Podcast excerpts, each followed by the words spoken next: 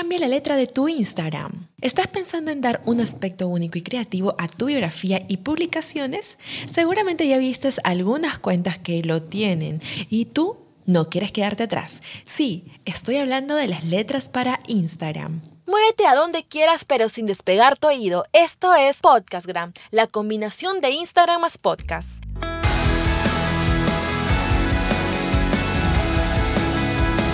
Sean todos ustedes bienvenidos emprendedores del Instagram. ¿Cómo están? Soy Leslie Hoyos y este es el episodio 035 de Podcastgram, el podcast más completo de Instagram. Pues ya me di la tarea de investigar e implementar las mejores fórmulas para potenciar el Instagram y convertirlo en tu verdadero negocio.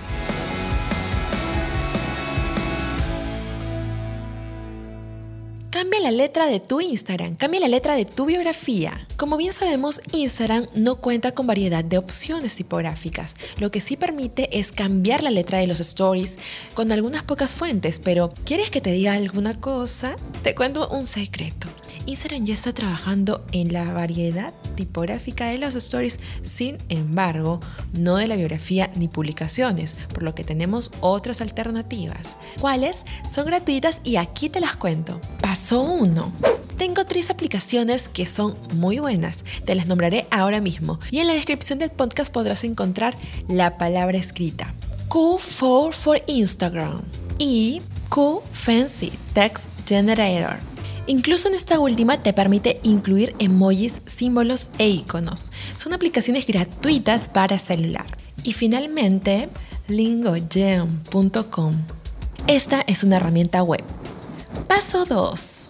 Después de descargarlas, encontrarás una serie de opciones de fuente, pero antes de elegir una, escribe la palabra que quieras que lleve la fuente. Por ejemplo, tu nombre, en mi caso, Leslie Hoyos. Paso 2 cópiala y ve a tu biografía o publicación para pegarla. Sí, así como lo escuchas, es tan solo un copiar y pegar, nada más.